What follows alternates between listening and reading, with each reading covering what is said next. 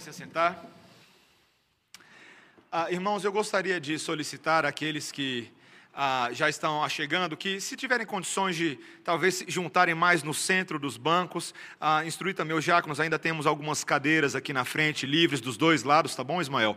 Ah, hoje pela manhã e hoje à noite ah, tivemos, estamos tendo uma igreja bem cheia para a glória do Senhor, de irmãos sedentos para ouvir a palavra de Deus, que é o que nós faremos agora. Gostaria de solicitar a você que abra as Escrituras Sagradas na primeira epístola de Paulo aos Coríntios, capítulo 14. Ah, chegamos no texto, irmãos. Chegamos no bendito texto, aquele que todo mundo estava esperando desde o início da série aos Coríntios. Ah, no início da semana eu estava um pouco abusado. Eu pensei, eu vou pregar os 40 versículos no último sermão. Eu tinha, num único sermão. Eu tinha feito um cálculo de palavras, estava dando um sermão de 1 hora e 45 minutos. Eu falei assim, eu acho que os irmãos não vão gostar muito de um sermão de 1 hora e 45 minutos. Então, meus irmãos, eu tomei a decisão de fazer esse sermão em duas partes. Hoje nós vamos cobrir ah, os versículos primeiro até o versículo 25, apesar de que nós vamos ler todos os 40 versículos para que nós tenhamos uma noção do contexto. E na semana que vem eu cubro o restante dos versículos recapitulando uh, também. Ainda tenho algumas outras palavras de prefácio antes de nós lermos o texto. Esse não é um texto simples. Na verdade, ele é um desafio para mim como expositor. E portanto, nós, cada um de nós, nós precisamos ser bastante cautelosos para não ah, expor essa doutrina além daquilo que a Bíblia nos revela. Isso é bastante importante hoje à noite. Nós vamos falar do dom de línguas e profecia, e nós precisamos admitir que há sim um certo nível de mistério com relação a esses dons, um mistério saudável dentro daquilo que a palavra de Deus nos fornece. E precisamos reconhecer que nem sempre nós teremos uma compreensão finalizada, integral, ah, sobre a maneira como esses dons, alguns desses dons se manifestavam tanto na igreja primitiva, como poderiam, em tese, também se manifestar nos nossos dias. Ah, em segundo lugar, nós precisamos expor esse texto a partir de uma perspectiva de verdadeiro amor e respeito pelos nossos irmãos de origem e prática pentecostal. Digo isso de início no texto. Inclusive, esse texto vai nos mostrar de que maneira madura eu e você devemos estar dispostos a ouvi-los e dialogar com eles, conquanto abracem os mesmos princípios de interpretação bíblica que todos os crentes devem ter e que são o ponto de partida para a unidade da verdadeira igreja do Senhor, da catolicidade. Portanto, nós precisamos desde já, nesse sermão dessa noite, entender que batistas, presbiterianos, metodistas, assembleianos e outras denominações precisam buscar unidade no Senhor, a despeito sim de pensarmos um pouco diferente aqui e ali com relação a essa a essas doutrinas. Ah, dito isso, eu gostaria de ler a palavra de Deus com os irmãos nessa noite, 1 Coríntios, capítulo 14, versículos 1 até o versículo 40. Assim diz a palavra do nosso Senhor. Segui o amor e procurai com zelo os dons espirituais, mas principalmente que profetizeis. Pois quem fala em outra língua não fala a homens, senão a Deus, visto que ninguém o entende e em espírito fala mistérios. Mas o que profetiza fala aos homens, edificando, exortando e consolando. O que fala em outra língua, a si mesmo se edifica, mas o que profetiza edifica a igreja. Eu quisera que vós todos falasseis em outras línguas, muito mais, porém, que profetizasseis, pois quem profetiza é superior ao que fala em outras línguas, salvo se as interpretar, para que a igreja receba edificação. Agora, porém, irmãos, se eu for ter convosco falando em outras línguas, em que vos aproveitarei, se vos não falar por meio de revelação, ou de ciência, ou de profecia, ou de doutrina? É assim que instrumentos inanimados, como a flauta ou a cítara, quando emitem sons, se não os derem bem distintos, como se reconhecerá o que se toca na flauta ou cítara? Pois também, se a trombeta der som incerto, quem se preparará para a batalha? Assim, vós, se com a língua não disserdes palavra compreensível, como se entenderá o que dizeis? Porque estareis como se falasseis ao ar. Há sem dúvida muitos tipos de vozes no mundo, nenhum deles, contudo, sem sentido. Se eu, pois, ignorar a significação da voz, serei estrangeiro para aquele que fala, e ele estrangeiro para mim.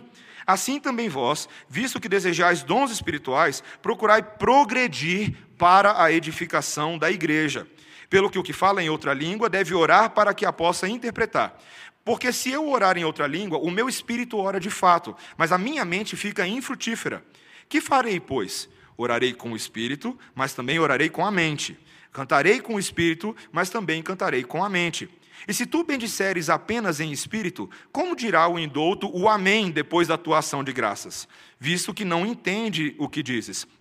Porque tu, de fato, dás bem as graças, mas o outro não é edificado.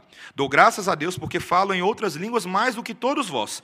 Contudo, prefiro falar na igreja cinco, ah, cinco palavras com o meu entendimento para instruir outros a falar dez mil palavras em outra língua. Irmãos, não sejais meninos no juízo. Na malícia, sim, sede crianças. Quanto ao juízo, sede homens amadurecidos. Na lei está escrito: Falarei a este povo por homens de outras línguas e por lábios de outros povos, e nem assim me ouvirão, diz o Senhor.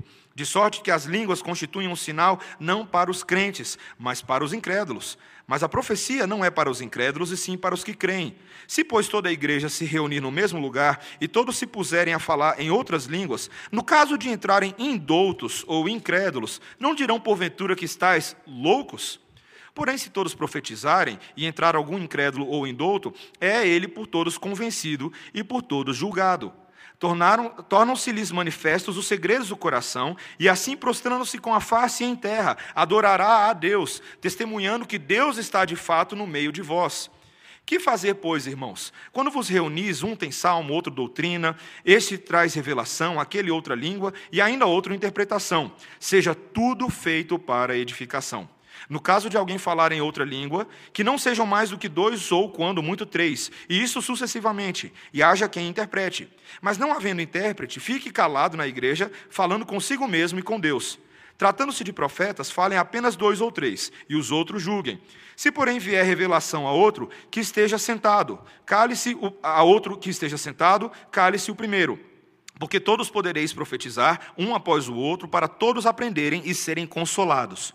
Os espíritos dos profetas estão sujeitos aos próprios profetas. Porque Deus não é de confusão, e sim de paz. Como em todas as igrejas dos santos, conservem-se as mulheres caladas.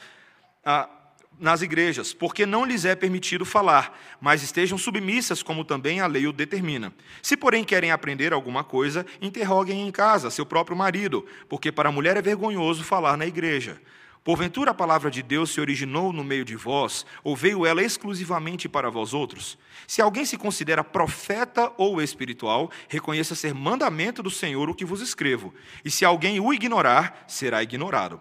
Portanto, meus irmãos, procurai com zelo o dom de profetizar, e não proibais o falar em outras línguas.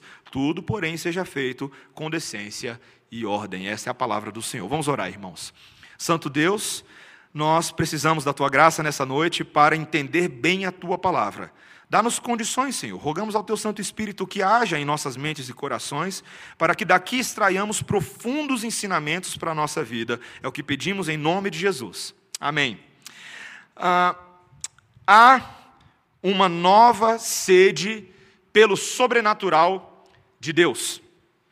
Essa é uma frase, fecha aspas. Essa é uma frase que foi repetidas vezes citada e falada num livro que eu li quando ainda adolescente, antes de uh, começar a minha saga pelo mundo da teologia reformada, uh, um livro famoso chamado Caçadores de Deus. Quem já leu esse livro aqui? Caçadores de Deus. É um livro que ficou muito famoso na década de 90. O pastor Tommy Tenney, um pastor norte-americano, descrevia nesse livro, logo nos primeiros capítulos, uma experiência de avivamento na sua igreja local em que essa igreja, que vivia uma vida normal, de uma hora para outra, teve um encontro com Deus que causou um tremendo estrondo dentro da igreja. Literalmente, ele descreve lá no seu livro que ah, supostamente o púlpito se partiu ao meio, as pessoas caíram no chão ah, e ali houve um derramar do Espírito Santo.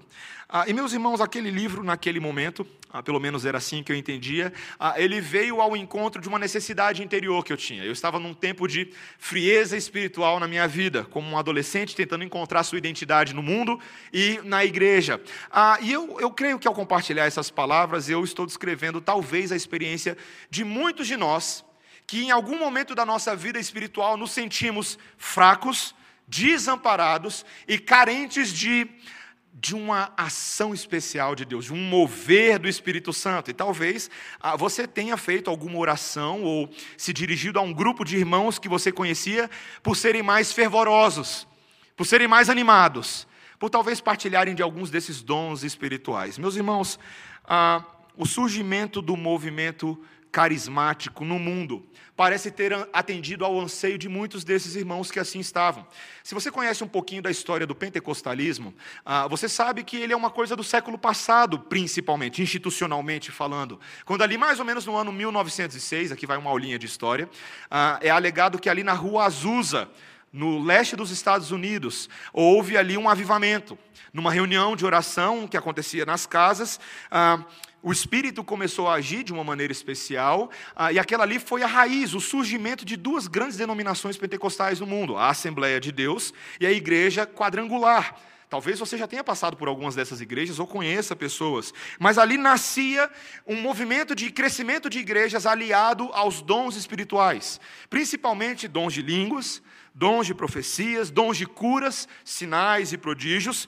Ah, mas ali para o meio do século passado, mais ou menos no ano 50, 60, começa a surgir a partir de um homem chamado Peter Wagner, aquilo que nós chamamos de um movimento da terceira onda, ah, o movimento de batalha espiritual. Já ouviu falar disso antes? Peter Wagner começou a ensinar ah, que era possível a um crente ter uma vida de afronta a Satanás, de exorcizar demônios, de identificar demônios pelos nomes e pelos seus territórios de ação. E isso que ficou chamado de batalha espiritual equibalística, ah, que alguém poderia identificar todas essas coisas. Tudo isso, meus irmãos, como ah, um suposto avivamento da parte ah, de Deus. Mas a verdade, meus irmãos, é que se você também conhece essa mesma história, sabemos que no bojo disso que parecia muita coisa boa, também havia muita porcaria. Muita heresia. Ah, eu diria, meus irmãos, sem muito medo, que talvez o século XX seja um dos séculos de maior número de heresias na história da igreja. Talvez nós pensamos lá atrás no arianismo, no nestorianismo e outras heresias que foram tratadas nos concílios da igreja, Niceia, Constantinopla, mas o século passado, e eu diria o início deste século nosso atual, é responsável por uma gama de falsos mestres terrível, tudo misturado com essas coisas. E, meus irmãos, nós podemos afirmar já de imediato, para fins de estudo do nosso texto hoje, que este grande movimento nunca foi caracterizado pela doutrina das Escrituras. Nunca foi caracterizado por aquilo que a reforma ansiava no passado, um retorno à palavra de Deus, para ver o que a Bíblia diz a respeito dessas coisas. Não.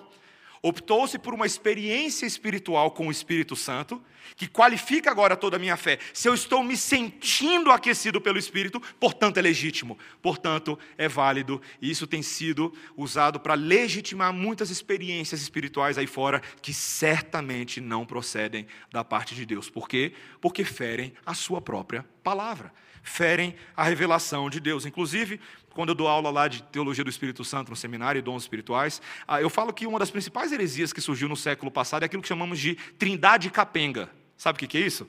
Trindade capenga é quando, bom, todos nós sabemos que o Deus verdadeiro é o Deus trino, Pai, Filho e Espírito Santo. Mas todo esse movimento foi responsável por eleger o Espírito Santo como a superestrela da vida da igreja. O Espírito Santo ganhou maior proeminência do que Deus Pai e Deus Filho. E aos poucos nós vimos um abandono da pregação da cruz de Cristo, que fala da salvação, em favor de uma pregação de apenas experiência com o Espírito Santo. Meus irmãos, por que eu estou falando tudo isso? Para situar a gente contextualmente antes de mergulharmos nesse texto. Esse texto fala de doutrinas que são muito, muito preciosas para pessoas hoje em dia. Para pessoas que supostamente estão vivendo todas essas coisas e desejam uma experiência com o Senhor a pergunta que nós vamos tentar responder nesse texto é: qual de fato é a experiência que o Senhor quer para a sua igreja? Qual é a experiência que agrada a Deus, que vem de Deus e volta para Deus e cumpre todo o propósito de Deus em todas as coisas que Ele faz? Nós precisamos aprender hoje à noite que os dons espirituais de línguas e de profecia atendem um propósito no plano da redenção. Eles tanto cessaram quanto continuam. E nós vamos entender de que maneira isso acontece. Meus irmãos, ah, apenas para nós darmos um contexto também do texto. A igreja de Corinto era uma igreja, como nós já estamos vendo há 13 capítulos, não era uma igreja assim muito fácil, não era muito flor que se cheire. Irmãos que batiam cabeça o tempo inteiro por toda sorte de coisa, mas nós agora, quando chegamos nos capítulos 12, 13 e 14, enfim, vemos pelo menos um dos cernes dessa questão. Uma igreja que competia para mostrar quem era mais espiritual. Os dons espirituais eram basicamente a carteira de identidade espiritual de muitos irmãos. E parecia, pela maneira como Paulo fala agora desses dons, que o dom de línguas e o dom de profecia tinham ganhado proeminência nessa igreja, particularmente o dom de línguas.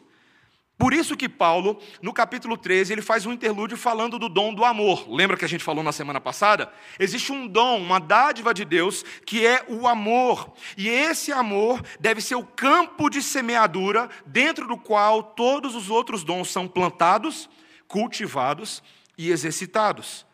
Paulo qualifica o exercício dos outros dons a partir do amor de Deus, tendo em vista não aquilo que traz um benefício meramente pessoal, mas aquilo que traz um benefício do meu próximo, a edificação do meu irmão. E como nós já vimos lá no capítulo 12 também, na pregação do presbítero Jefferson, é importante nós lembrarmos que todos os dons são espirituais. O que eu quero dizer com isso? Em outras palavras, esses dons não são meras habilidades humanas. Não são meros talentos naturais. Nós realmente estamos falando, irmãos, de concessões sobrenaturais de Deus à sua igreja. A palavra grega carisma, que aparece bastante nesse capítulo 14 e também no livro de Corinto, é, ela é uma palavra que significa literalmente graça, caris, em ação. Carisma é graça em ação. Outra palavra que aparece muito no grego é carismata, que às vezes a gente traduz como carismático. O que, que significa isso? Uma ação do Espírito Santo na vida da igreja que gera algum tipo de mover especial visando a glória de Deus e a edificação da igreja. Então a grande pergunta é: por que, que os dons de línguas e profecias, que são tão dons e tão espirituais quanto os outros, ganharam maior proeminência? Porque, meus irmãos, a maneira como eles se manifestam ressalta a sobrenaturalidade deles. Muitos dons, quando você vê assim uma pessoa exercendo o dom da, da hospitalidade, por exemplo, né? Você não vê necessariamente o aspecto sobrenatural disso. Você não fala, nossa, que milagre que aquele irmão está recebendo alguém em casa. Talvez é um milagre mesmo. Mas na maioria dos casos, nós não percebemos esse aspecto mais sobrenatural, parece uma coisa ordinária para nós. Mas quando alguém fala em línguas, ou quando alguém profetiza, isso realmente parece incomum à norma. É algo fora do ordinário, aquilo que nós chamaríamos de extraordinário ou supraordinário. A pessoa que fala em línguas, no livro de Atos e aqui em 1 Coríntios, é uma pessoa que fala uma língua que parece desconhecida aos ouvintes, mas que soa bastante exótica, que chama a atenção, algo que não é pré-ensaiado, não deveria ser pré-ensaiado, como às vezes a gente vê por aí, mas é uma língua autêntica. E o dom de profecia talvez chame ainda mais atenção, porque concede à pessoa a habilidade de ter um, um insight especial da parte de Deus quanto à aplicação da palavra a circunstâncias específicas, circunstâncias personalizadas da vida de uma pessoa. E nós, para entendermos bem esses dons, nós precisamos entender qual é a estrutura que Paulo está seguindo nesse capítulo. Primeiro, ele vai dar para a gente o conceito desses dons e mostrar que o dom de profecias é superior ao de línguas. Depois, como nós devemos praticar por meio da interpretação de línguas. E depois ele vai mostrar qual é a aplicabilidade para a nossa igreja em todos os tempos, as funções negativas e positivas desse dom. Veja o que ele diz nos dois versículos. Acompanhe comigo a leitura da palavra de Deus. Segui o amor e procurai com zelo os dons espirituais, mas principalmente que profetizeis. Pois quem fala em outra língua não fala a homens, senão a Deus, visto que ninguém o entende e em espírito fala mistérios. Paulo começa a definir o que é o dom de línguas. O grego que ele está usando aqui é o dom de glossa. Língua é a palavra glossa no hebraico.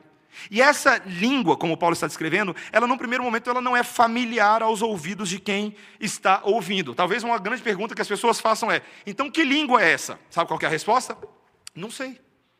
Eu não sei, Paulo não definiu que língua é essa. Tudo que ele disse é que é uma língua que as pessoas não entendem, mas, nesse momento, Deus entende. Deus, como Senhor de todas as línguas, ele sabe o que está acontecendo. Às vezes eu e você temos a impressão de que certas pessoas falam em línguas porque a gente não entende nada que elas falam, né? Mas não é o caso aqui. Essa pessoa que exerce esse dom está, num primeiro momento, tendo uma edificação pessoal. Ao falar em línguas, ela está tendo uma experiência em que o Espírito Santo age nela e ela está sendo encontrada, aquecida pelo próprio Deus. Além disso, ele diz que essa pessoa fala em mistérios. Mistérios. Essa é uma palavra muito, muito utilizada pelos nossos irmãos carismáticos, pentecostais. Mas nós já vimos no livro de 1 Coríntios que mistério aqui. Ah, não é que uma coisa é misteriosa, um suspense, mas são aquelas coisas, revelações que estavam ocultas da parte de Deus e que agora estão sendo reveladas. É o que ele vai mostrar em alguns versículos adiante. Então, essa pessoa está falando mistérios grandiosos da parte de Deus em língua, revelações ah, tão grandes a respeito do plano de Deus e que agora realmente estão sendo pronunciadas, exaltadas, louvadas com os lábios daquele de quem fala. Mas, meus irmãos, fica bem claro qual é o grande problema desse dom: é a sua ininteligibilidade. É difícil falar isso. Não é tão inteligível, não é compreendido por quem ouve esse texto deixa bem claro que o próprio falante não possui uma compreensão clara de como essas coisas estão se sucedendo. Naquele momento de experiência, ele está sendo habitado pelo Espírito Santo, mas lhe falta uma clareza mental para discernir o que está acontecendo exatamente. Então, meus irmãos, Paulo faz aqui um contraste importante. Ele diz: olha, agora aquele que fala em profecias, em vez de línguas, tem algo superior. Veja o que ele diz no versículo 3. Mas o que profetiza, fala aos homens, edificando, exortando e consolando. O que fala em outra língua, a si mesmo se edifica, mas o que profetiza, edifica a igreja. Ainda que o dom de profecia seja tão grandioso quanto o de outras línguas, ele é na língua do povo. Ele traz algo da parte de Deus que de fato faz isso que o texto diz: ele consola, a palavra consola aqui é bem interessante, o grego, é a mesma palavra sinônima descrita para falar da obra do Espírito Santo, aquele que conforta da parte de Deus, aquele que vem ao lado. O Espírito Santo, em grego, às vezes é chamado de paracleto. Paracleto, para, é aquele que vem ao lado, sabe a palavra paralelo? É aquele que vem ao lado, vem confortando, vem auxiliando na caminhada. E aqui, meus irmãos, o foco está na edificação da igreja. Quem profetiza edifica mais a igreja do que aquele que fala em línguas. Por quê? Porque é na linguagem do povo. Nós podemos acessar agora a vontade de Deus, porque é falado de uma maneira que tem relevância para mim, relevância pessoal. E Paulo está falando: olha, o dom de profecias nesse sentido, quando é visto diante da igreja, é de um valor menor. Porque os dons têm por sua primazia a edificação do corpo de Cristo. Ele só pode ser equiparado à profecia se for interpretado. Esse é um dos pontos centrais. E ele começa a construir aqui, no versículo 6 em diante, uma situação ah, hipotética. Ele diz, por exemplo: Olha, vamos supor que eu chego no meio de vocês falando numa língua desconhecida. Hi, my name is Apostle Paul, and I came here today to preach the gospel of Jesus Christ to you, my dear brothers and sisters in Christ. Talvez alguns de vocês entendam inglês e saibam mais ou menos o que eu falei agora. Né? Eu falei, olha, eu sou o apóstolo Paulo e vim aqui pregar o evangelho de Jesus para vocês, meus irmãos em Cristo. Mas imagina se essa fosse uma língua totalmente desconhecida. O que, que aconteceria com essa igreja? Ficaria com a cara que vocês estão agora. Não entenderia nada. Absolutamente nada. Paulo até dá algumas metáforas aqui. Por exemplo, ele diz no versículo 7: É assim que instrumentos inanimados, como a flauta ou a cítara, quando emitem sons, se não os derem bem distintos, como se reconhecerá o que se toca na flauta ou na cítara? É como, por exemplo, uma equipe de música da igreja, vamos supor que a equipe não tivesse ensaiado. E eles vêm para tocar na igreja à noite. Você está lá cantando, louvando ao Senhor com os irmãos, mas você sabe que alguma coisa não está bem lá no instrumental, não é verdade? Aquele monte de barulho, ninguém sabe os acordes, você não sabe nada de acorde, mas você sabe que alguma coisa não está certa. Ele dá um segundo exemplo, versículo 8: Pois também se a trombeta der som incerto, quem se preparará para a batalha? Ele está falando aqui de uma figura militar. Muitas vezes, quando os exércitos eram convocados para a guerra que ia acontecer, tocava-se uma nota específica na trombeta, uma maneira específica. Era uma forma de dizer: acorda que o exército inimigo está às portas. Agora, se essa nota não é bem certa, você não sabe se está na hora de combater ou se está na hora de lavar a roupa ou de comer.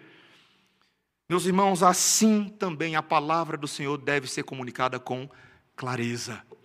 O Senhor, Deus das Escrituras e das nossas vidas, preza por uma comunicação clara do Evangelho. Essa é uma das maiores doutrinas que nós temos. Quando os nossos pais na fé, os reformadores, tentaram colocar na, na confissão de fé de Westminster a grandeza das Escrituras, eles também pontuaram o fato de que essas Escrituras são claras, que nós podemos compreendê-las, é aquela doutrina da perspicuidade das Escrituras. Ainda que tenham porções que sejam mais difíceis aqui e ali, os textos mais fáceis explicam os textos mais difíceis e todos nós podemos entendê-la. Meus irmãos, nós precisamos ser compreensíveis. Portanto, aquele irmão de ali de Corinto que falava em língua, ele não estava sendo muito útil à igreja. Aqui vem um ponto para a gente fazer uma pergunta bem importante, uma pergunta que sempre surge quando estamos tentando ensinar ou explicar esse assunto. Pastor, é um dom de língua ou dois dons de língua? Você já ouviu essa discussão antes? Alguns que questionam se o que acontece em Atos 2 que nós lemos hoje, eu vou lá agora, é a mesma coisa que está acontecendo aqui em 1 Coríntios 14. Por que, que eles levantam esse questionamento? Porque lá em Atos 2, quando as línguas de fogo vieram sobre as cabeças das pessoas, eles falaram em línguas e as pessoas entendiam, não é verdade? Mas nesse caso aqui, ninguém está entendendo nada. Então, meus irmãos, é ou não é o mesmo dom? Alguns indícios me levam a pensar que é exatamente o mesmo dom. E eu quero dizer para a igreja por quê. Em primeiro lugar, porque a palavra língua, glossa, do grego que é utilizado aqui, é o mesmo glossa que é utilizado lá em Atos 2. Isso significa que nós estamos falando de um conjunto, de um sistema de códigos, de palavras, frases e sílabas, que podem ser concatenados em frases e entendidos por alguém. Veja, mesmo que eu não conheça mandarim, não significa que mandarim não seja uma língua verdadeira só porque eu não conheço mandarim, não é verdade? A mesma coisa acontece aqui. Aparentemente, essas pessoas em Corinto estavam falando em línguas que eram supostamente verdadeiras e conhecidas, mas que as pessoas da igreja não conheciam. Outra coisa que me faz pensar nisso, meus irmãos, é o que os versículos 10 e 11 dizem. Veja o que ele diz: há sem dúvida muitos tipos de vozes no mundo, nenhum deles, contudo, sem sentido. Se eu, pois, ignorar a significação da voz, serei estrangeiro para aquele que fala, e ele estrangeiro para mim. Paulo está deixando bem claro que essa língua aqui, no seu exemplo, é uma língua que pode ser ah, mensurada no seu significado. Ela não é uma coisa louca. Por que, que eu estou dizendo isso? Porque, meus irmãos, muitas pessoas acham que o dom de línguas é um dom que você fala nada com nada. É verdade. Ah, alguns defendem, inclusive, que são sons estáticos que não podem ser interpretados por ninguém de forma alguma. E realmente parece uma loucura. Eu conheço algumas experiências, que eu não vou citar exatamente o nome, mas eu conheço a história de uma moça que pertencia a uma certa igreja uh, carismática, e num certo culto, esse, esse pastor da igreja, ele disse que naquele culto essa igreja agora aprenderia a falar em línguas. E todos ficaram muito animados com isso. E o que, que esse pastor fez? A primeira coisa que ele falou, ó, todo mundo diga comigo, aleluia. E todo mundo falou, aleluia. Depois ele falou agora comigo, todo mundo, aleluia, aleluia. E a igreja, aleluia, aleluia. E depois ele, aleluia, aleluia, aleluia, aleluia. E todo mundo, aleluia, aleluia, aleluia. E nisso o teclado começou a tocar, os instrumentos. E meus irmãos, aquela igreja entrou numa gritaria sem noção. E ali, no meio daquela coisa, talvez num, numa grande manifestação psicológica das massas, todo mundo começou a falar um monte de coisa que ninguém entendia. Supostamente falando em línguas no Espírito Santo. Essa moça, ela não foi alcançada por aquele dom de língua, ela não estava entendendo nada do que estava acontecendo. Ela, na verdade, ficou muito decepcionada com Deus e ela saiu da igreja, ficou um tempo afastada da igreja por causa daquela noite. Não é interessante, meus irmãos, que um dom de línguas que deveria supostamente comunicar grandes, gloriosas verdades acaba sendo motivo de confusão na igreja? Meus irmãos, esse texto deixa bem claro que essa língua tem significado e ela está numa relação entre estrangeiros, muito parecido com Atos capítulo 2. O que, que aconteceu ali?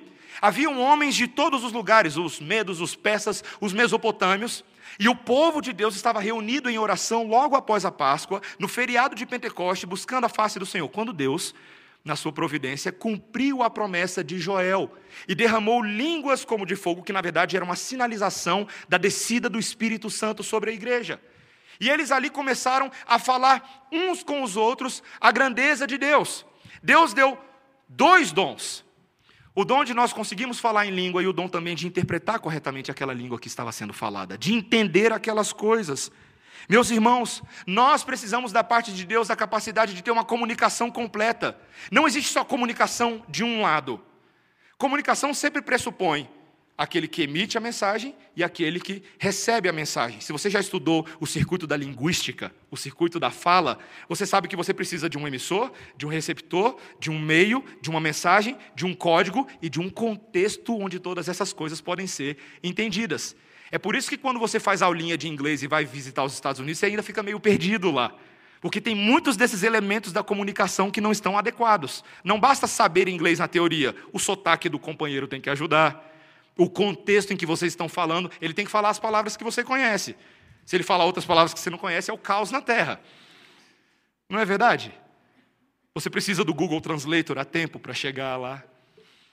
Meus irmãos, Deus, por meio do dom de línguas, Ele está fazendo uma obra que vai além da nossa compreensão. Uma obra que eu comecei a falar na semana passada, quando eu dei o spoiler do dom de línguas.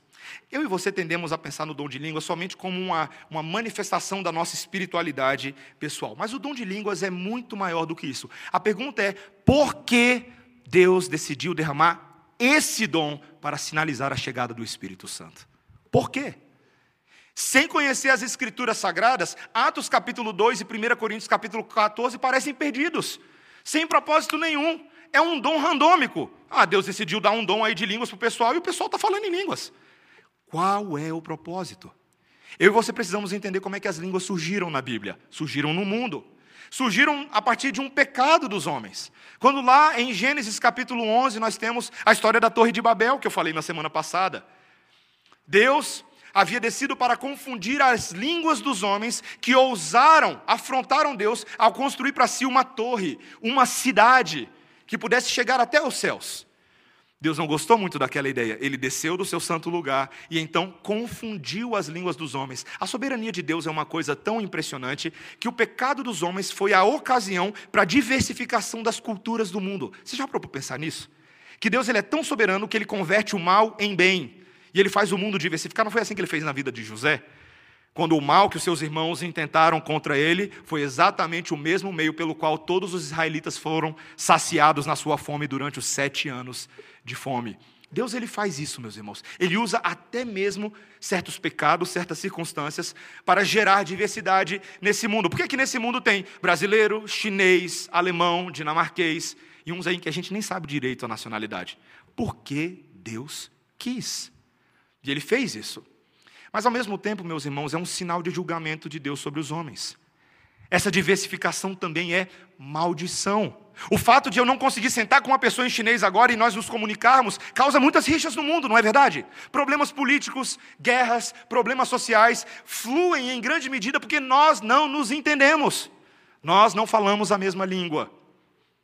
E não precisa ir para outro país, não. Você já deu uma olhadinha no seu casamento? Não tem horas, seja honesto não tem horas que você acha que você fala em uma língua e a sua esposa fala em outra? Eu não sei se é só com vocês, mas lá, de lá em casa, de vez em quando, eu e Débora, a gente fica gritando com um com o outro da cozinha para o quarto, para a sala. E eu penso de duas uma: ou eu estou ficando surdo, ou eu estou precisando do dom de línguas de interpretação. Porque às vezes minha esposa ela fica chateada comigo, eu repito, eu pergunto três vezes o que foi que ela falou. Não porque eu estou prestando atenção, mas porque deve ter muita cera no meu ouvido. Eu não entendo o que ela está falando. E o fato de eu não entendê-la, ela fica chateada comigo e eu fico chateada com ela, e a gente tem que resolver aquele negócio. Meus irmãos, quantas falhas de comunicação em casamentos, em relacionamentos, porque a gente não consegue se entender. Às vezes falamos o mesmo português, mas o pecado está permeando tudo o que a gente fala. Meus irmãos, quando o Senhor Jesus Cristo envia o Espírito Santo em Atos capítulo 2, Ele está fazendo uma obra gloriosa. Ele está revertendo uma maldição. A maldição de Babel está sendo lidada agora séculos depois. Quando Deus no passado veio para confundir todas as línguas, nesse momento agora Deus vem para unificar todas as línguas. De tal maneira que todos esses povos, persas, medos, mesopotâmios, estavam agora se entendendo, falando, todos em torno de uma única mensagem: Jesus Cristo é o Senhor. Esta é a mensagem principal. Meus irmãos, esta é a obra de Deus. Essa é a obra que ele está fazendo. E detalhe: este é o ponto principal do dom de línguas. Este é o ponto. É comunicar as grandezas de Deus a este povo. Por isso, meus irmãos, Paulo, em segundo lugar, aqui ele dá agora uma prática correta.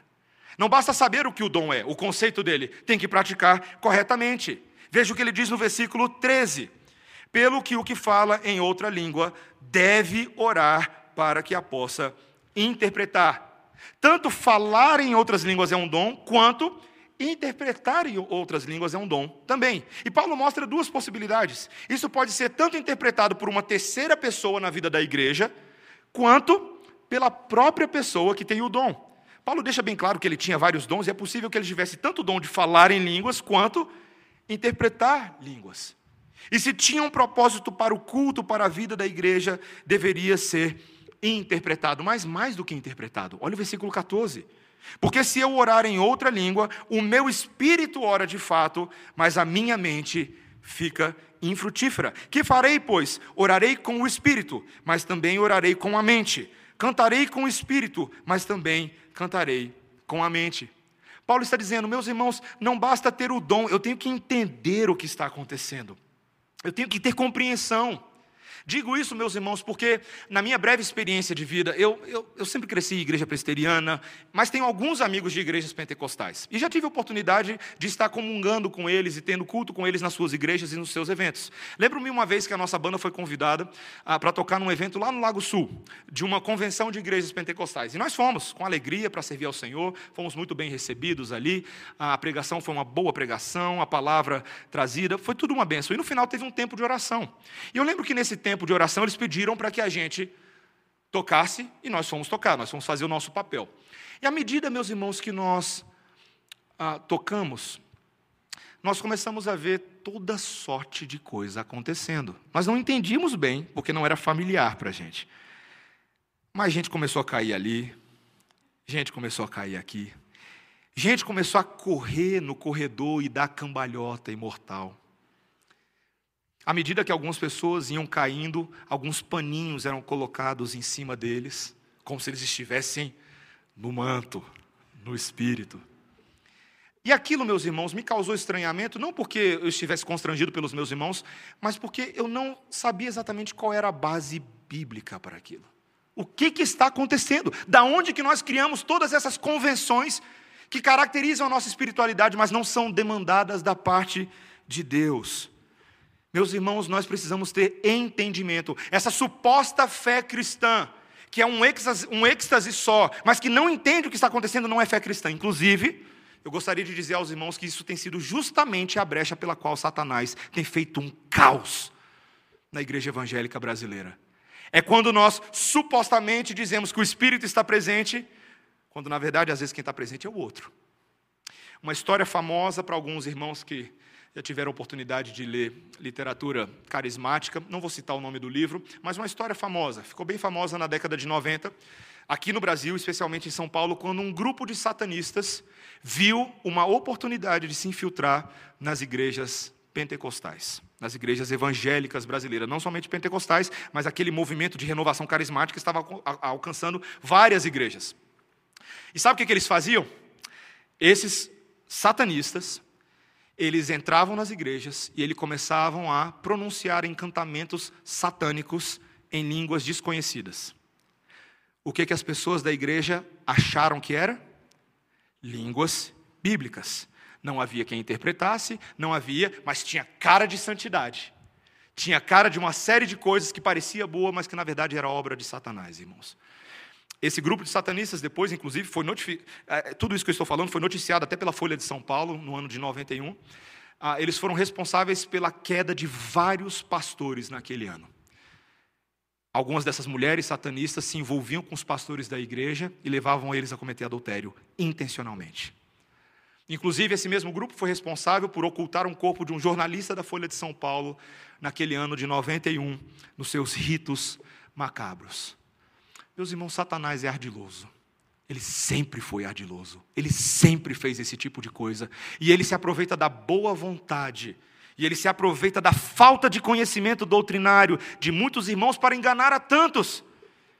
Uma coisa que me constrange, irmãos, eu digo isso abrindo meu coração com a igreja, é o fato de que várias das nossas supostas manifestações espirituais têm virado vídeos de chacota no YouTube. Quando nós nos colocamos diante do mundo, deixando que outros que não conhecem a palavra de Deus seriam juízes das nossas fanfarronices, das nossas heresias e daquilo que tem acontecido na igreja. Nós não temos representado bem a Cristo como povo evangélico. Meus irmãos, isso é muito sério. A palavra de Deus, traduzida em forma de dons espirituais, deve trazer edificação. E edificação é construção em cima do, fundo, do fundamento correto. Não há possibilidade de se edificar nada se você está fazendo sobre a areia, sobre aquela que é a areia movediça. Olha o que ele diz no versículo 16. E se tu bendisseres apenas em espírito, como dirá o indouto o amém depois da tua oração, visto que não entendes, entende o que dizes? Porque tu de fato dás bem a graças, mas o outro não é edificado. Meus irmãos, há muita gente que se acostumou com uma prática de culto, isso que eu estou falando agora, falarei também um pouco no próximo sermão.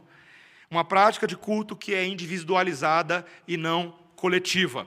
Se Deus está agindo em mim, quem é você para discutir a minha experiência espiritual? Já viu isso? Eu faço aquilo que me abençoa, eu faço aquilo que me edifica. Eu ajo como se eu estivesse sozinho na igreja. Deus está me vendo, só importa a minha experiência com o Senhor, não importa o que vão pensar de mim. Eu quero é Deus. Meus irmãos, importa sim o que vão pensar de você. Importa sim. Da onde você tirou essa ideia? Se é que você pensa assim ou já pensou assim? Que ninguém pode meter o dedo na sua experiência. Pode sim, porque a palavra de Deus coloca o dedo na sua experiência. Meus irmãos, muitos de nós, e veja, logo adiante eu vou falar um pouco sobre experiência do dom de línguas. Mas nós precisamos entender que a palavra de Deus quer que tenhamos um culto correto aos olhos do Senhor. E não só que pareça correto. Veja o que Paulo diz no versículo 18 e 19.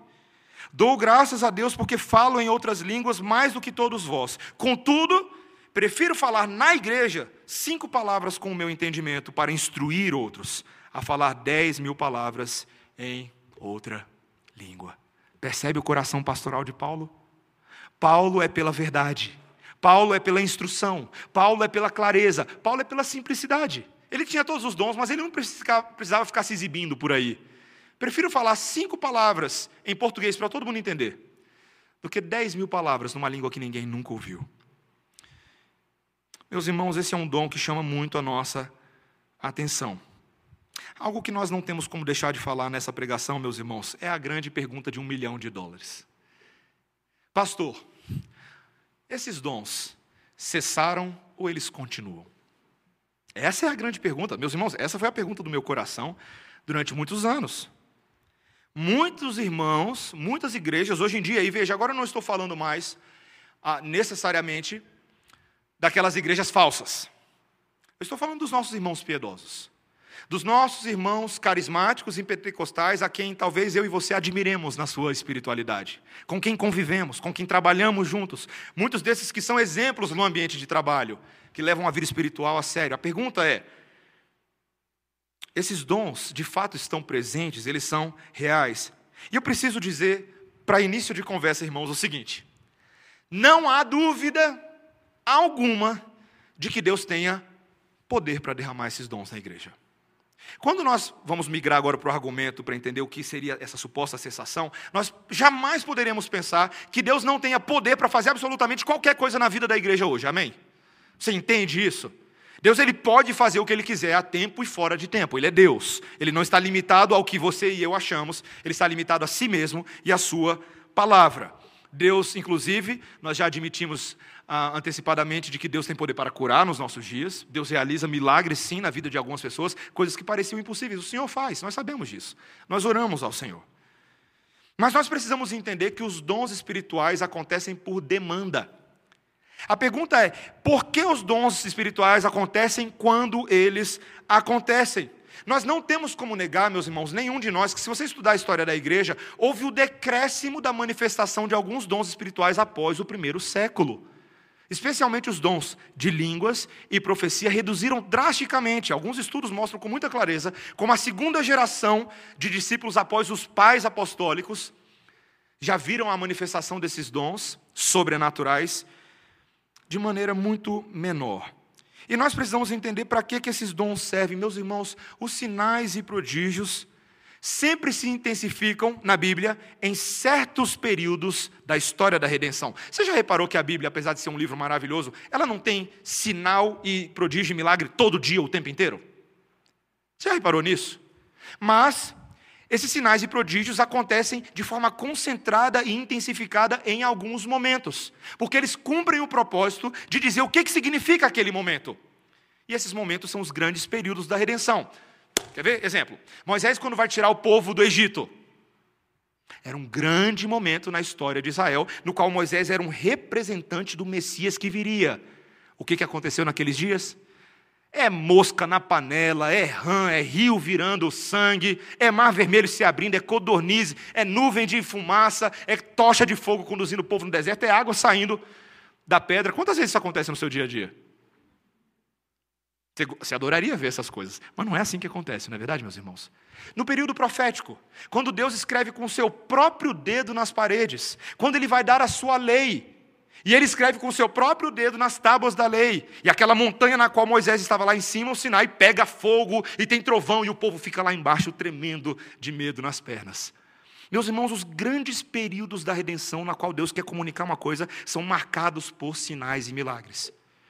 A pergunta é: o que, que Deus estava querendo marcar quando ele derramou línguas de fogo sobre a igreja? Que o Espírito Santo estava confirmando a obra de Jesus. Aquele que veio, o Messias, morreu, ressuscitou, subiu aos céus, ele continua fazendo a sua obra e a sinalização é o Espírito Santo. O Espírito Santo veio para confirmar isso. E é por isso, meus irmãos, que muitos dos eventos que acontecem no período apostólico na igreja são irrepetíveis. Nós não temos nenhum registro de nenhuma outra igreja na história da humanidade na qual o dom de línguas tenha se manifestado tanto quanto na igreja de Corinto. Muitos desses sinais pertencem a esse período da história e, naturalmente, decrescem depois, porque já cumpriram o seu propósito. O seu propósito era dizer: a obra do Senhor continua. Por isso, meus irmãos, nós precisamos afirmar, e essa é uma qualificação delicada que eu vou fazer agora, que em alguma medida o dom de línguas cessou e tem cessado. Até porque também, meus irmãos, o dom de línguas ele trazia novas revelações para a igreja. O texto deixa bem claro, de várias maneiras, que haviam novas revelações normativas sendo trazidas para a igreja por línguas e profecias. A questão é: eu e você hoje temos necessidades de novas revelações? Não, não temos mais. Por quê? Porque a revelação superior de Deus já veio.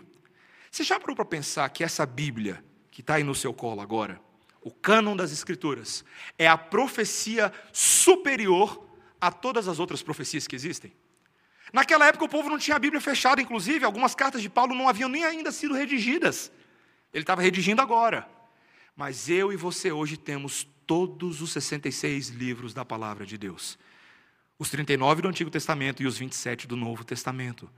O que nós temos hoje, meus irmãos, é uma revelação superior. E não é à toa que João, lá em Apocalipse, disse: qualquer palavra que passar deste livro será anátema. E aquela pessoa que também que acrescentar palavras a esta revelação será amaldiçoada, seu nome será tirado do livro da vida e sua parte será tirada da árvore da vida. Meus irmãos, nós precisamos entender que há respaldo para pensarmos dessa forma. Na semana passada, em 1 Coríntios capítulo 13, nós lemos lá no versículo 8 o seguinte: preste atenção. O amor jamais acaba, mas havendo profecias, desaparecerão. Havendo línguas, cessarão. Havendo ciência, passará. Quando, porém, vier o que é perfeito, no versículo 10, quando, porém, vier o que é perfeito, então o que é em parte será aniquilado.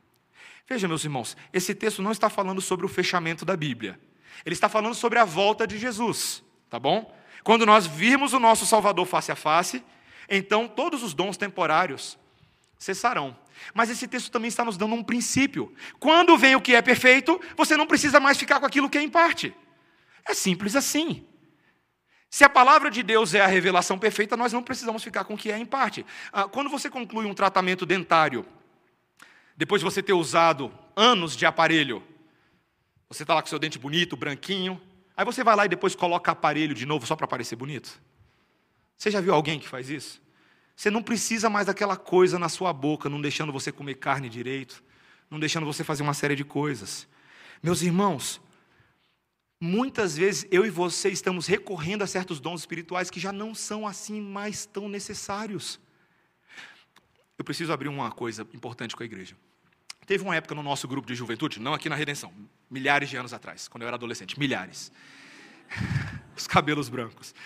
Ah, entre nós houve um certo, uma certa curiosidade sobre a, a, manifestação de dons espirituais. Nós começamos a ter certas reuniões de oração, vigília, que a gente queria ver o fogo cair do céu. Eu lembro disso, como se fosse hoje. Ah, e começou entre nós uma modinha de nós irmos até certas irmãs que eram conhecidas como profetas de plantão de algumas igrejas, todo mundo recebia notícia, a gente falava assim: vamos lá na irmã. A gente ia, escondido de todo mundo, não fala para ninguém, tá? A gente ia, não falava muitas vezes para os nossos pastores, mas a gente ia lá, lá escondidão. Aí chegava lá na casa da irmã, era uma reunião de oração bem diferente do que a gente estava acostumado como presbiteriano, realmente tinha vozes bem elevadas e afirmações e declarações bem fortes. Mas eu lembro que algumas dessas irmãs, sem medo, viravam para a gente, botavam o dedo na nossa cara e falava assim: olha, tal, tal, tal coisa vai acontecer na sua vida. Assim, uh, dava aquele gelo por dentro. Você falava assim: nossa, que bênção, né? Então tá. E aquilo, meus irmãos, naquele momento me edificava o coração. Mas havia uma certa decepção no meu coração quando passados alguns dias e algumas semanas aquilo não acontecia. A suposta varoa prometida não vinha. A suposta bênção aqui e ali não vinha. E veja, meu, meu ponto não era questionar a legitimidade daquilo ou não. A minha decepção era com Deus. Se Deus prometeu, por que, que não está acontecendo? Aí você volta na irmã para tentar descobrir o que está acontecendo. E qual que era a resposta corriqueira que acontecia? Você não tem fé. A culpa é sua. Ah, então você está me dizendo que Deus que profetiza e não mente e não falha, jamais, está condicionando tudo à minha fé pessoal? Você já imaginou se profecia, as profecias do Antigo Testamento estivessem somente condicionadas à fé do povo de Israel? Nada teria acontecido. Você já imaginou se Jesus, a grande profecia de todas, tivesse acontecido somente se alguém tivesse feito tudo corretamente, então Jesus vai vir agora como um presente para o povo? Jesus jamais teria vindo. Meus irmãos, o Antigo Testamento, o livro de Jeremias, capítulo 23, deixa bem claro que se alguém dizendo ser profeta da parte de Deus, diz alguma coisa e essa coisa não acontece, o que, que deveria acontecer com aquela pessoa? Apedrejada. Mas hoje em dia a gente não faz isso, né? Para que fazer um negócio desse? Só deu uma falhazinha. E nós acostumamos com esse movimento que chamamos de profetada. Profetada gospel. A gente profetiza qual é o presidente que vai ser eleito, vocês lembram? Nas eleições retrasadas. O tanto de profeta que disse que o outro ia ser eleito e acabou sendo a outra. Vieram a público, rede nacional, televisão, e falaram. Onde é que eles estavam depois, quando foram confrontados pelas suas profecias falhas? Meus irmãos, nós não podemos cair em misticismo gospel. Misticismo gospel é quando nós vamos os profetas de plantão que vendem revelação como se fosse carta de tarô, como se fosse bola de cristal. E isso tem nutrido na vida de muitos crentes uma preguiça espiritual, na qual eles menosprezam a palavra de Deus revelada, mas vão no outro da esquina. Não leem as suas Bíblias, não buscam a face do Senhor e ainda reclamam: ah, Deus não está mandando sinal. Ah, vai te catar, rapaz. Que é maior sinal do que a palavra de Deus revelada? Não tem, meus irmãos. Quantas vezes na minha vida eu já cantei, o melhor de Deus ainda está por vir. Meus irmãos, o melhor de Deus já veio. Jesus Cristo encarnado e a Sua palavra revelada. Nada se compara a isso. Nada se compara. Ainda fica uma pergunta. Uma pergunta legítima, e eu estou me aproximando do final do sermão. Pastor, você está afirmando categoricamente que não existe o dom de línguas? e que não existe o dom de profecia? Não é isso que eu estou afirmando, meus irmãos. Não é isso. Ah, eu tenho irmãos ah, a quem eu conheço de forma muito íntima e muito próxima. E eles me deixam com uma pulga atrás da orelha várias vezes. Quando eles viram para mim, e eu confesso, meus irmãos, que eu não sei muito o que fazer com isso, abrindo meu coração. Quando ele fala assim: olha, você pode talvez não achar que é normal, mas eu falo em línguas. Eu já teve uma profecia que aconteceu na minha vida. Meus irmãos, eu confesso que eu não tenho uma explicação clara para isso. Eu não sei. E realmente eu não tenho condições de sondar o coração de ninguém. Mas uma coisa eu sei, e a palavra de Deus diz: os modos antigos pelos quais Deus se revelava, sonhos, profecias, não são mais a norma de revelação de Deus da igreja. Eu não estou dizendo que ele não pode fazer, mas essa não é a norma de comunicação de Deus hoje. Deus se comunica por meio da sua palavra, por meio de Jesus. Esse fascínio que inclusive existe em torno dos dons de línguas, ele deve ser muito bem qualificado para nós entendermos a utilidade para nós hoje. Veja o que Paulo diz no versículo 20: Irmãos, não sejais meninos, no juízo, não sejais meninos no juízo. Na malícia, sim, de crianças. Quanto ao juízo, de homens amadurecidos. Na lei está escrito: Falarei a este povo por homens de outras línguas e por lábios de outros povos, e nem assim me ouvirão, diz o Senhor. Essa é uma profecia de Isaías 28, versículo 11 que Paulo está falando na situação em que os assírios conquistariam o povo de Israel e se comunicariam com o povo de Israel, um sinal claro do julgamento sobre o povo por causa do pecado, mas o povo mesmo assim não entenderia. Paulo está dizendo, meus irmãos, que na verdade existe uma dimensão hoje do dom de línguas que é julgamento sobre a igreja. Porque tem causado confusão no povo de Deus. Olha o versículo 22. De sorte que as línguas constituem um sinal não para os crentes, mas para os incrédulos mas a profecia não é para os incrédulos, e sim para os que creem. Se, pois, toda a igreja se reunir no mesmo lugar e todos se puserem a falar em outras línguas, no caso de entrarem indoutos ou incrédulos, não dirão, porventura, que estáis loucos? Pensa na cena. Todo mundo aqui agora falando em línguas. Imagina.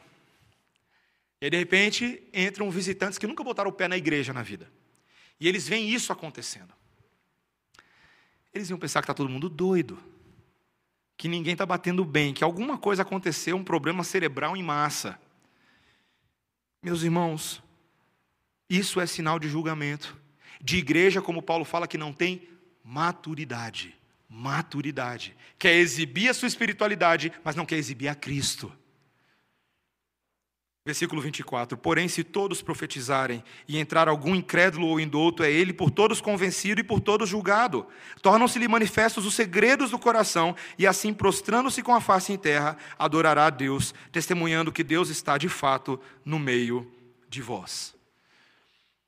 O dom de profecia, ele falava de maneira clara, revelando os propósitos do coração daqueles que vêm até Deus e revelam a vontade de Deus para a pessoa. Pastor, o dom de profecia e o dom de língua continuam hoje? É simples de responder. Posso te dar a resposta que você vai carregar, eu espero, de hoje em diante? Os aspectos revelatórios, normativos desses dons, a lei do Senhor por meio desses dons, cessaram. Cessaram com certeza. Os aspectos que dizem respeito à palavra de Deus cessaram. Porém, os aspectos que dizem respeito à edificação da igreja continuam. Posso dar dois exemplos finais para vocês? Como que o dom de profecias continua hoje? O que, que o pastor Mateus está fazendo na Igreja Redenção nesse momento? O que, que eu estou fazendo? Pregando a palavra de Deus. Eu não sou profeta nem filho de profeta. Mas há algo do que eu estou fazendo com vocês neste momento que é extremamente semelhante ao dom de profecias. Eu estou exortando, consolando, admoestando repreendendo e encorajando. Ainda que eu não esteja trazendo novas revelações, apontando para algum de vocês e falando, Fulano de tal, eis que vejo na tua vida. Eu não estou fazendo isso. Ainda assim, eu, como pastor dessa igreja, o que, que eu faço semana após semana?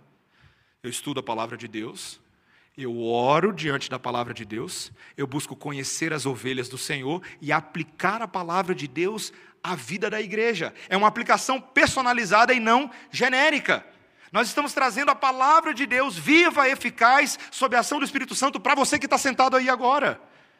E eu espero que, à medida que eu esteja pregando, que o Espírito Santo esteja agindo em nós. Não é interessante? Ainda que nós não estejamos recebendo novas revelações normativas, estamos falando daquilo que já foi revelado a nós. Tudo isso é para mim e para você. E é por isso que a gente prega expositivamente, para que nenhuma vírgula do texto bíblico fique sem o seu conhecimento, para que você saiba qual é a vontade de Deus para a sua vida, para que buscar no profeta da esquina, se você e eu temos a palavra do Deus vivo profetizada e pregada a nós pelos santos apóstolos e pelos profetas de Deus. Ai de mim de você se a gente não pregar essa palavra, não foi o que o apóstolo Paulo disse? Ai de mim de você. Pastor, de que maneira o dom de línguas continua? De fato, esse aspecto revelatório normativo cessou. Mas a necessidade missionária da igreja não cessou. Eu e você sabemos ainda que há uma infinidade de povos não alcançados neste mundo de homens e mulheres que são eleitos do Senhor, esperando as boas novas chegarem nas suas línguas. O que, que Deus tem feito, meus irmãos? Levantado a sua própria igreja e capacitado a sua igreja para traduzir a palavra de Deus e pregar em outras línguas. Vou trazer uma coisa que pode deixar alguns um pouco espantados, mas eu realmente creio nisso. Meus irmãos, eu realmente creio que o Senhor, nos nossos dias, tem condições de capacitar certos missionários e certas agências para aprender línguas mais rápido para pregar a palavra de Deus. Nós temos ouvido relatos de homens e mulheres piedosos no campo missionário que têm experimentado da parte do Senhor uma ação sobrenatural. Deus usando esses homens que nunca estudaram ah, idiomas e línguas de certas tribos extremamente complicadas sendo capacitados por Deus para se comunicar com essas pessoas. Falar não de uma nova palavra, mas da palavra já revelada na vida deles. Existe um princípio missionário para mim e para você. Deus está nos chamando a olhar para o dom de línguas e falar assim: faça isso. Torne o evangelho acessível. Uma das obras que mais me fascina, meus irmãos, é o trabalho das agências que traduzem a palavra de Deus para outros povos. Sabia que aqui em Brasília nós temos a Missão Além? E a Missão Além tem treinado homens e mulheres de todos os cantos, para que sejam capazes para traduzir a palavra de Deus para outros. É um talento que eles adquirem, mas que é capacitado pelo Senhor também. É recheado da ação do Espírito Santo para que muitos continuem conhecendo a Deus. Todos os eleitos ainda não foram contados, muitos precisam ser alcançados. Sabe quem Deus está usando? Gente pequena que nem eu e você. Aqui na Redenção, na última semana, nós começamos um grupo de estudo bíblico em inglês quartas-feiras à noite, de 15 em 15 dias, 7 horas às 8 horas, fica aí a propaganda. O objetivo não é apenas para a gente treinar o inglês, irmãos. É para pegar esses refugiados que estão chegando em Brasília e esse povo que mora nas mais de 100 embaixadas que nós temos no Distrito Federal e pregar a palavra de Deus a eles. Como ouvirão se não há quem pregue? Sabe aquele cursinho de inglês que você fez? Sabe aquele cursinho de espanhol que você fez? Se você ainda não usou para ir para a Disney, está na hora de usar. Coloque-se nas mãos de Deus. Deus tem distribuído tantos talentos. Talvez você fale assim: olha, eu não falo outras línguas. Eu não falo nada disso. Não, você fala sim outras línguas. Você fala a principal delas, a linguagem do amor de Deus pelas pessoas. Você pode se colocar à disposição e usar-se nas, nas vidas de tantas pessoas para que eles conheçam o Senhor. Meus irmãos, o dom de línguas e de profecias não é assim tão fácil de entender, mas nós podemos extrair ensinamentos bem práticos para nós. E que o Senhor nos ajude a realmente percebermos essa ação sobrenatural de Deus na vida da igreja hoje. O Espírito Santo do passado é o mesmo que age hoje. Alguns dons não estão mais tão ativos, outros estão sendo extremamente ativados agora. É o mesmo Senhor da igreja. Eu te pergunto: que dons e talentos você tem utilizado para alcançar pessoas? Você tem consagrado esses dons no altar do Senhor? Que o Senhor nos ajude a termos essa visão missionária, essa visão do corpo e que ele seja aperfeiçoado na vida da igreja. Amém, irmãos? Vamos orar ao Senhor neste momento. Senhor Deus, nós te exaltamos e glorificamos pela tua gloriosa obra de manifestação dos teus feitos. Obrigado, Senhor, porque o Senhor tem feito isso há séculos, há gerações. Obrigado, Senhor, porque os dons espirituais continuam nos alcançando hoje de forma viva e vibrante, ainda que aqui e ali de uma forma um pouco diferente. Obrigado porque temos a tua palavra, o maior dom, a maior dádiva de Deus concedida à igreja. É ela que queremos fazer conhecida com os nossos dons e talentos. Dá-nos graça, Senhor. Dá-nos maturidade. Dá-nos um coração humilde para ser moldado numa forma nova de pensar com relação à palavra de Deus. E que assim sendo, Senhor, possamos ser muito úteis nas tuas mãos como ferramentas preciosas. Essa é a nossa oração, Senhor, em nome de Jesus. Amém. Nesse momento, irmãos, ainda antes de encerrar,